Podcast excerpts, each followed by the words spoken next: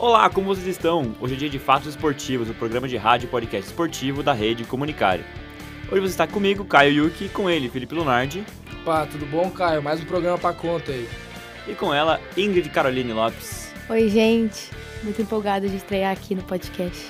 Neste programa nós vamos falar de tudo o que aconteceu no amistoso dessa segunda-feira, que aconteceu bem cedinho entre Brasil e Japão. Também vamos falar, é claro, do Brasileirão, começando pela vitória da seleção brasileira.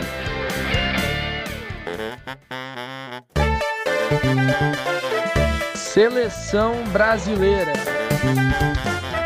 O Brasil venceu o Japão por 1 a 0 no Estádio Nacional do Japão e a partida foi mais uma vez muito boa da seleção brasileira. Apesar do placar apertado, o Brasil dominou, dominou as ações do jogo. O gol foi marcado mais uma vez por Neymar, de pênalti em mais um golaço do camisa 10. Entre os destaques da partida, obviamente, está Neymar, que marcou o gol de número 415 na carreira e ultrapassou Ronaldo Fenômeno. Neymar também está muito perto de bater mais um recorde com a camiseta amarela. Ele já soma 74 gols e está a apenas 3 de empatar com Pelé no topo da artilharia da história da seleção brasileira. Um fato inusitado e que diz muito sobre o Neymar na seleção também. O Brasil finaliza sua passagem de amistosos pela Ásia e tem como próximo confronto a Argentina. Aquele Brasil e Argentina das eliminatórias na Neoquímica Arena, interrompido pela Anvisa por conta da irregularidade sanitária da seleção argentina. A partida será realizada no dia 5 de setembro. É, vamos ver se vai acontecer mesmo nesse Brasil-Argentina, que é quase maldição, quase Tigres e São Paulo da Sul-Americana. Ah, meio papo esse jogo aí pra mim. Eu acho que não vai acontecer de novo, não, hein? Mas agora, falando aqui do jogo contra a Coreia e contra o Japão, o que vocês acharam dos dois jogos da seleção brasileira? Acham que foi um bom, bons testes para a Copa? Ah, eu acho que foram bons testes. O Tite, no jogo de hoje, ele fez um teste que eu queria ver há muito tempo, que era o Militão, o Thiago Silva e o Marquinhos jogando juntos, seja o Militão aberto pela direita ou num esquema de três zagueiros, qual seja. E eu acho que foi bom para testar algumas peças. O Arana recebeu uma oportunidade que talvez esteja se credenciando ao titular, ao lateral esquerdo reserva, que o Tite possa chamar, é, e testar mais e trabalhar mais a formação com falso 9, seja o Paquetá como falso 9 e o Neymar que para mim talvez seja a formação ideal para a Copa, visto que a gente não tem um, um ataque, um centroavante 9 que ele seja a grande referência. Tem o Richarlison, que faz muito bem o papel na seleção, mas eu acho que não tem como desbancar o quarteto da frente ali. É, o que me preocupou, principalmente contra o Japão agora, é a quantidade de gols perdidos do Brasil. O Brasil, ele teve, acho que, duas, três bolas na trave, agora que eu lembro de cabeça, contra o Japão. O goleiro japonês pegou muito, muita bola mesmo hoje. E acho que por não ter esse 9, né, o Brasil acaba dependendo muito de ter um volume de jogo muito alto, não consegue ter uma letalidade muito grande. E, poxa, em dois jogos foram três gols de pênalti, tá certo? Não foram pênalti os três lances. Mas o Brasil depende ainda muito disso. Hoje, por exemplo, se não fosse o pênalti no, no Richardson, ia terminar 0 a 0 muito provavelmente o jogo. Mas o jogo contra o Japão, mais do que contra a Coreia, eu senti que o time do Japão, quando o Brasil estava na área, subia quase os 11 para a área e não, tentavam teve, tirar a bola. Teve um corte no pós-jogo no Sport TV que eles pegaram um frame e botaram, tipo, numeração em cima dos jogadores do Japão. Pô, tava, tava todo mundo da, da população do Japão dentro da área para marcar. É, tava o time inteiro e, e até os gandula do... junto. Por isso que eu acho que é um bom teste contra esses, os dois jogos agora contra a Coreia e contra o Japão. O Japão mais do que a Coreia até, que são times muito organizados, é um, tem, sabe, tem um esquema de jogo muito definido e seguem a risca aquilo, o que a gente muitas vezes não vê na América do Sul aqui, às vezes com times melhores até é, tecnicamente, como o Equador, Colômbia, o próprio Uruguai, mas que não tem um plano de jogo muito definido e acabam tendo várias falhas defensivas, o que não aconteceu com o Japão, com a Coreia acabou acontecendo, é, pela falta técnica de jogadores Sim. mesmo. O Japão é um time melhor do que a Coreia. Mas o Japão não tem nenhum astro e consegue jogar um futebol muito, muito organizado, organizado muito efetivo. Tanto que o Japão, por muito pouco, não foi adversário do Brasil na Copa do Mundo aí. A Bélgica achou dois golzinhos no final ali, né? O Japão entregou. Eu acho que foi um teste muito bom, porque o Brasil, querendo ou não, além do super time que tem hoje, pelo peso da camisa, vai encontrar seleções com uma retranca muito forte. A maioria delas, Sim. né? Todo time vai se fechar contra o Brasil. Até a França, hoje, se pegar o Brasil, joga fechadinha lá. Até pelo medo do talento individual Exatamente. dos jogadores brasileiros, então. Falar nisso, hoje o Vini Júnior muito bem, hein? Muito Eu bem. achei que ele ia jogar meio cansado. Sim excesso de jogos, nada. Foi para cima dos japoneses. Teve um lance que ele deu ali dois, três livros na uhum. final da área, caneta em todo mundo, mandou muito bem. É, quando a fase é boa tem que ir pra dentro mesmo. Mas vamos agora para o Brasileirão. Campeonato Brasileiro. Na rodada dos empates no Campeonato Brasileiro, vamos começar com uma das melhores partidas de futebol até aqui nesse Brasileirão, que foi Atlético e Santos na Arena da Baixada. Com ambas as equipes em grande fase, Atlético e Santos ficaram iguais no placar na Arena da Baixada. Com uma grande partida dos artilheiros dos dois times, Pablo e Marcos Leonardo, tanto o Furacão como o Peixe saíram em campo com a sensação de que poderiam ter somado os três pontos. Com o resultado, o Atlético é o oitavo colocado na tabela, enquanto o Santos é o nono. É, o Atlético e o Santos, eles aí nos últimos anos têm campanhas bem parecidas no Brasileirão. E o jogo na Baixada foi muito bom. Foi dois times indo para cima. O Santos me surpreendeu bastante agora nesse comecinho de ano, que parecia que ia brigar para não cair. O treinador argentino, que agora me fugiu o nome. Fabian Bustos. Fabian Bustos. Pô, arrumou o time. O Santos está muito bem. Foi um jogo, trocação toda hora. O Santos podia ter feito quatro gols, o Atlético podia ter feito quatro gols. O jogo podia ter sido até bem melhor do que foi. Teve ali um princípio de discussão no jogo, mas nada que, que atrapalhou o espetáculo que foi na Arena Baixada. E realmente, o Pablo e o Marcos Leonardo hoje foi um, foi um duelo muito bom de assistir. O, o, Pablo, pô, surpresa mesmo, voltando a jogar muita bola. O Benzema da Arena Baixada. tá jogando muita bola. E o, e o Marcos Leonardo também, né? Outra joia do Santos. Provavelmente daqui a pouco vai ser vendido por duas Suquita pela diretoria aí, né? duas Suquita o McDonald's. Vamos ver como que, o, que time, esse time do Santos vai evoluir e como o Atlético também vai evoluir agora com o Filipão, já tá evoluindo. Vamos ver até onde chegam esses, esses dois times que estão ali na briga sempre pela Libertadores. Mas até aqui tem ali um oitavo e nono, é o meio de tabela, né? Ah, mas é um campeonato que vem se mostrando muito embolado também. Então, do meio de tabela ali pro G4 é coisa de dois, três pontos e pro líder é quatro pontos. Tipo, a diferença é muito pequena e a gente não tá na terceira, quarta rodada, a gente tá se encaminhando pra décima, é um quarto do campeonato já. Falar agora de G4, vamos falar de Ceará e Curitiba que empataram no Castelão. E mais um jogo equilibrado e ofensivo na rodada, Ceará e Curitiba somaram um ponto cada um no Castelão. Com o Vozão saindo na frente, parecia que a equipe de Dorival Júnior somaria mais três pontos importantes no Brasileirão e ia começar a brigar na parte de cima. Só que no finalzinho da partida, o Coxa foi buscar um empate com um belo gol de Martinez e se mantém no G4. Sim, o Curitiba está no G4, olha que novidade. Destaques para o goleiro Alex Muralha, quem diria, que parece estar recuperando o futebol e apresentou, que apresentou anos atrás no Figueirense e vem somando algumas atuações boas em 2022. O Muralha, para mim, vem sido uma surpresa e o time do Coxa como um todo também. Como um todo. Hum. O Morínigo está fazendo um excelente trabalho no Curitiba, pegando um time que, pela primeira vez, o Coxa teve uma estratégia diferente. Eu comentei isso aqui, né? De trazer jovens jogadores, mas ainda apostar nos seus medalhões, ali como o Robinho, que fez uma grande partida contra o Ceará, o próprio Gamalho, que agora está lesionado, mas vinha tendo uma boa temporada, e o Muralha, que tem bastante parte da torcida do Coxa que está criticando ainda o Muralha, por ele ainda falha algumas vezes, né? Ainda ele é, dá uma de Muralha. Ainda é Alex Muralha. Mas desde o Campeonato Paranaense, o Muralha fez duas grandes partidas contra o Atlético e no Brasileirão vem jogando muita bola. Ontem parou o ataque do, do, do Ceará em quase todas as oportunidades. Foi um jogo bastante trocação ali. Muito bom de se assistir também. O Ceará que hoje até tem uma situação meio esquisita na tabela, que tem 15 só que no contraponto fez a melhor campanha de fase de grupos da Sul-Americana na história. O que é até um pouco curioso. É, o tá Ceará focando, e o Fortaleza, né? Mas estão focando nas competições que julgam ser mais importantes, né? É, o Ceará que pode brigar, na minha visão, tranquilamente aí por um, uma semifinal, talvez, de hum. Sul-Americano. Pode, claro. Mas ainda sobre o Curitiba, é, o coach tá com tudo pressionando para quebrar essa maldição aí de não conseguir se manter na Série A nos últimos anos. Tem, na sua história, o melhor campanha, um oitavo lugar na, no pontos corridos. E, pô, pode quem sabe aí sonhar ainda em se manter num G6, G7, G8, G9, não, Deus sabe quanto Gs vai se formar no, no Brasileirão, né? Vamos ver, de repente temos aí Atletiba no, em Libertadores ano que vem, imagina. Pô, seria Nossa. uma doideira, seria tipo é um Grenal, assim. É. Não, até o Coxa mesmo que você sente a tranquilidade nos torcedores aqui, porque existe a, os 45 pontos milagrosos. Pô, se tu parar pra olhar, o Coxa já fez praticamente um terço dos pontos, que é 14. Então, assim, são nem 10 rodadas. Então, parece que o Coxa esse ano, até o momento, vem caminhando não em passos largos, mas em passos firmes para se manter mais um aninho na Série A. Que era a prioridade desde o início do, do ano e quem sabe sonhar aí, né? Não, se você chegasse para algum amigo nosso aí que torce pro Coxa e falar, você termina o ano em décimo, eles assinavam na hora. Pô, na hora. Uhum. Mas vamos aqui falar de mais um empate agora com Palmeiras e Atlético Mineiro.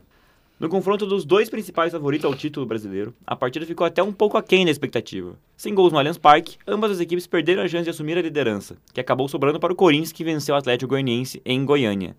Palmeiras e Galo, que hoje são os dois elencos mais caros, os dois elencos mais badalados, os dois times mais vencedores aí dos últimos anos, em conjunto com o Flamengo, né, que está agora numa fase e tudo mais. Mas o jogo tinha uma expectativa lá no alto, tanto por, acho que mais por parte do Palmeiras, né, o Atlético Mineiro tá dando uma ultimamente. E, poxa, foi um jogo bem chatinho de ver, que ele joga amarrado, não, nenhuma equipe conseguiu criar muito. Acho que o Palmeiras também sim, o Danilo perdeu bastante do, do seu meio campo. E o Galo tá me surpreendendo negativamente agora nesse, nessa época do ano, que não tá conseguindo manter aquele futebol que tinha com o Cuca de fazer 12 gols todo jogo, um negócio inacreditável que era o Galo. É, o, pô, o joguinho foi, foi ruim, hein? Mas, cara, falar que se esperava muito mais do Palmeiras, porque o Palmeiras passou a grupos da Libertadores, assim, de olho fechado. E o Galo, mesmo com o Mohamed tendo um baita no elenco, sabe, parece que não foi ainda na temporada, tá tipo engrenando, engrenando, aí toma um tropeço assim meio gigantesco e não vai. Eu acho que se o, um dos principais fatores que o Galo ganhou o Campeonato Brasileiro no ano passado foi esses tropeços de Palmeiras e Flamengo no começo do campeonato. O Flamengo segue tropeçando no começo do campeonato. O Flamengo só tá que, despencando, né? Só que se o Atlético ficar nessa assim de ganha, empata, perde, ganha, empata, perde, olha, vai ser, vai ser difícil tentar um tricampeonato esse ano. Eu acho que o Galo já estava muito entrosado com o Cuca. Então, quando ele sai do, do Atlético, o time começa a perder muita característica. Então, os tropeços estão ainda sendo essa ligação do novo técnico Porque com o time, o time em si só melhorou, né? Do, do ano passado para cá. Só a contratação, ninguém importante saiu. Quem saiu voltou, né? Que foi o caso do Júnior Alonso. Uhum. Então, realmente, é um pouco surpreendente mesmo. Essa, não vou dizer uma fase do Galo, que está em terceiro colocado, né? Não essa, dá pra dizer que o time está em uma fase em essa terceiro. Essa falta de engrenagem, é. assim. Outro time que está em falta de engrenagem é o Red Bull Bragantino, que perdeu do Internacional, Leonardo. Pô, o Internacional e o Bragantino chegaram pressionados por motivos extracampo para essa partida. Pressionados principalmente o Inter pela questão da direito de imagem que estourou essa semana, que repercutiu muito mal com a torcida dos jogadores terem não, não querendo treinar, na verdade. E eles achando que isso estourar na direção e voltou para eles. O Massa Bruta, mais porque acabou a temporada em duas semanas, foi eliminado por Goiás na Copa do Brasil e terminou como lanterna na Libertadores, ou seja, nem foi para a fase de grupos. E vive um jejum de oito jogos sem ganhar. Vivia, né? Agora está em nove, vivia de oito jogos sem ganhar. É um internacional que, na minha visão, começou escalado errado, com Dourado e Gabriel abrindo meio campo e o Depena no banco, que para mim é o melhor jogador do Inter até agora na temporada. O Bragantino simplesmente bombardeou o Internacional no primeiro tempo. O Daniel fez um monte de milagre e não fez o gol porque a fase é ruim mesmo. No segundo tempo, o Mano ajeita o time, mesmo mantendo Gabriel e Dourado. Dourado para mim fez uma partida péssima. E mais pro fim do jogo ele coloca o Depena, que foi para mim foi por causa do Depena que o Inter ganhou o jogo. Qualificou o passe, qualificou a bola parada. E o Inter ainda bota nos 45 segundos do tempo, todo mundo pensa, ah, é tipo aquela substituição para matar tempo. O Maurício escora para trás e o Johnny, que vinha sendo arquivado, enfia um canudo para dentro do gol. E o Inter garante a vitória. E no último lance do jogo, o Depena ainda faz um gol de pênalti. É um alívio pro momento ruim internacional, que vivia em mares bons, mesmo com cinco empates seguidos, mas classificou a Sul-Americana e estourou essa bomba no meio de semana no vestiário colorado, que para mim não tem nenhuma explicação. Já o Barbieri é muito contestado no Bragantino, pelo fato de agora estar tá no nono jogo sem ganhar, e mesmo o Bragantino tendo uma resposta a longo, é, deixando os técnicos trabalhar a longo prazo, eu não sei se o Barbieri não vai dançar até o meio do campeonato. É, a torcida do Bragantino, vulgo central do Braga, tá pedindo, ah, desde a da eliminação da, da, da Libertadores, Libertadores, ali um balançou o cargo do, do Barbieri, que parecia ser incontestável lá. E ainda mais agora com a eliminação pro Goiás, que para mim é um negócio Sim. até ridículo, assim. Beira o ridículo pro Bragantino perder um jogo desse. Ainda mais do jeito que foi no, nos pênaltis, no, aquelas disputas lamentáveis de assistir, que todo mundo adora, né? Que vai até 10 cobrança, 12 cobrança. Ah, só legal quando não é teu time, né? É, então, é aquela coisa que se arrasta embora lá, aquele, aquela, aquela cara do jogador, tipo, meu Deus, não acaba nunca. E... e, agora, esse placar é até mentiroso na minha visão. 2 a 0 pro Internacional. Ali, pra mim, o 0 a 0 tava bom para fechar o jogo ruim que foi dos dois times. E até pela fase que o Bragantino tava vivendo ano passado. Chegar na final da Sul-Americana contra o Atlético. Então tava fazendo uma crescente boa e tal. Mas agora para Libertadores também com uma certa folga. É, então, e o projeto da Red Bull para o Bragantino era justamente esse, fazer duas, três temporadas de é, se manter num, nível competitivo ali, é, carimbar sempre vagas para Libertadores e de, depois disso começar a pensar em título brasileiro, de Libertadores. E pelo visto vai ter que dar uma atrasada nesse projeto, porque se essa temporada Agora... do Bragantino não mudar do, da água pro vinho, vai acabar ali no meio de tabela. É que eu sinto também que o time do Bragantino, ele peca por causa do projeto, porque no caso eles querem contratar jogadores muito novos, com potencial de revenda muito grande para a Europa. Só que o time do Bragantino tem média de idade de 23 anos. Ou seja, o time oscila muito por causa É menor dessa... do Campeonato Brasileiro. É o não me menor, porque oscila muito por causa dessa falta de experiência dos jogadores. Então, se eles não começarem a investir, não em medalhão de 33, 34, mas aqueles jogador de média idade, ali 26, 27, 28, só com o elenco ali basicamente sub-23, eu acho que o Bragantino não vai brigar É. por grandes coisas nos próximos anos. As lideranças do Bragantino são ali o Arthur, que tem 23, 24, o goleiro Cleiton ali, que tá nessa idade também, o Léo Ortiz, tudo, tudo muito jovens que em outros times não teriam aí essa liderança que tem lá no, no Bragantino. Que podem ter futebol, mas eles não têm, às vezes, maturidade para lidar com certas pressões da torcida, dos próprios campeonatos. Isso a gente tá vendo até no Atlético agora, com o Thiago Heleno lesionado. A zaga do Atlético tem torcedor dizendo que ela tá muito boazinha agora, né? No Sim. próprio, voltando ali pra Atlético 2 a 2 no Santos. O Marcos Leonardo hora dá uma chegada no Pedro Henrique, que é o capitão do, do, do time, e ninguém cobra ele. Ninguém vai chegar lá no Marcos Leonardo pra dar aquele apavoro que, que o pessoal chama. No Bragantino realmente é zerado essa cobrança, assim, não tem, não tem uma liderança forte na equipe. Isso, e até o técnico, o Barbieri é um técnico Uhum. novo. É tudo muito jovem, o time jovem, a diretoria jovem. Talvez tenha pesando um pouco ali no- na continuidade do Bragantino. Mas para fechar o Brasileirão, vamos para Flamengo e Fortaleza. O Flamengo perdeu pro Fortaleza, a primeira vitória do Leão do Piscino no Brasileirão, que já esboça uma recuperação que já era esperada, né, para sair do Z4, mas ainda é o lanterna. Pelo lado do Flamengo, a derrota em casa por 2 a 1 pro vigésimo colocado, só piorou a crise do clube. Ocupando a 11ª colocação, o Flamengo já está a 6 pontos do líder e vê o título cada vez mais longe. A relação do torcedor com Paulo Souza parece também ter chegado ao limite, e a demissão do português parece uma questão de tempo. Felipe Leonardo, alguém vai chamar o Mister? Cara, ele não vai voltar. ele não vai voltar. Ele até fechou com o Fenerbahçe agora, ou tava pra Sim. fechar. Eu vi o nome do Cuca sendo muito falado, mas ele tinha alguma espécie de resistência interna do Flamengo. Mas pela situação que o Paulo Souza apresenta, acho que é incontestável que ele tem que ser demitido. Até porque um time do tamanho do Flamengo, com a torcida que tem, e com grandes jogadores que tem do elenco dos últimos anos, e que o Flamengo todo ano contrata gente importante. Pablo, Ayrton Lucas, o goleiro Santos, que era do, do próprio Atlético, e o time não vai. Então eu acho que chegou o fim do Paulo da era Paulo Souza e tem que mudar. O que eu acho que acontece no Flamengo, porque é um quase maldição também parece, tô falando muito que é maldição tudo aqui, mas todos os jogadores no DM, você pega o DM do Flamengo, você monta um time pra brigar por G4 do Brasileirão, é um negócio impressionante. O próprio Santos, que jogou aqui 10 anos no Atlético, nunca se lesionou, no Flamengo, o primeiro mês já tá machucado.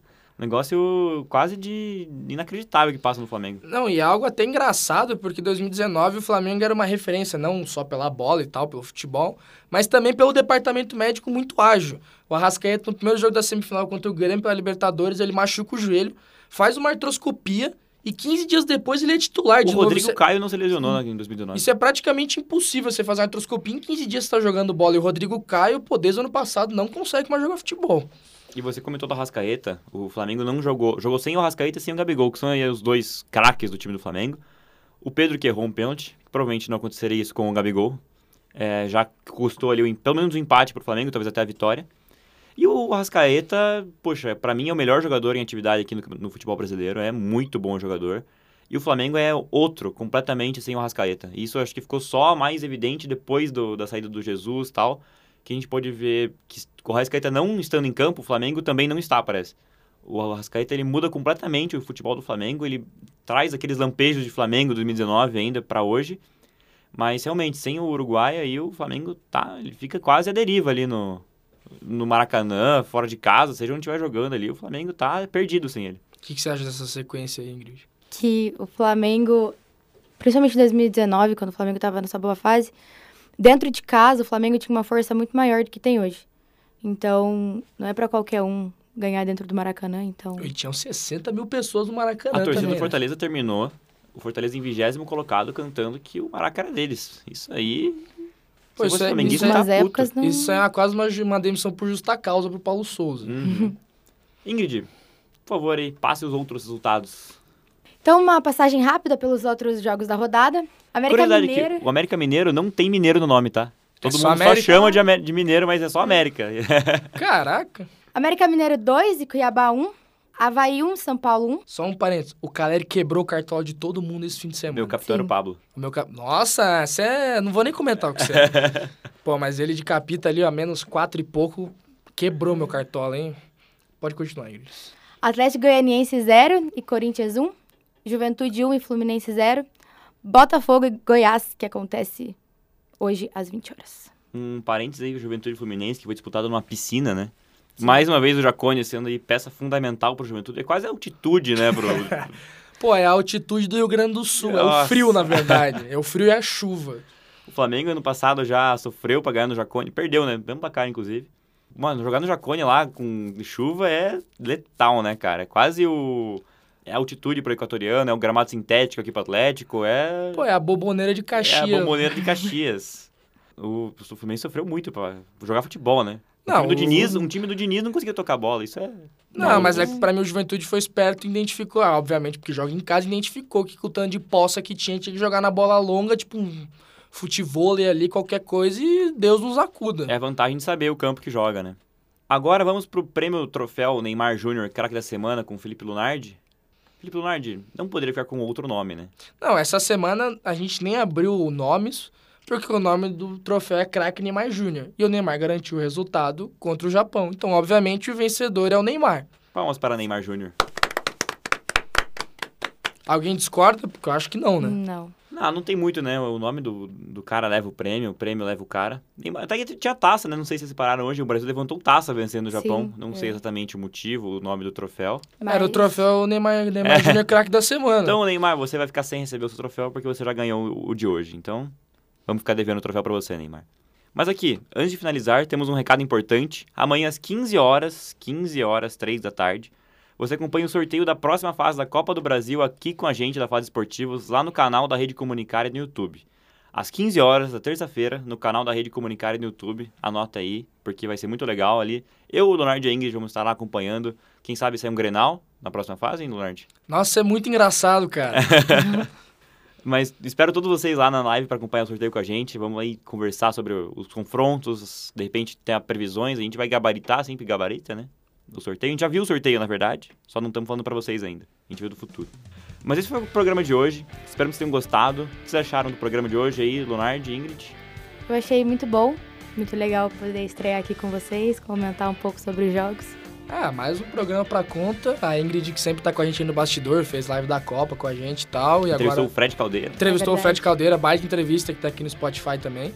É legal tá, ter ela aqui com a gente e tal. E dar sequência pro trabalho aí, buscando os três pontos sempre.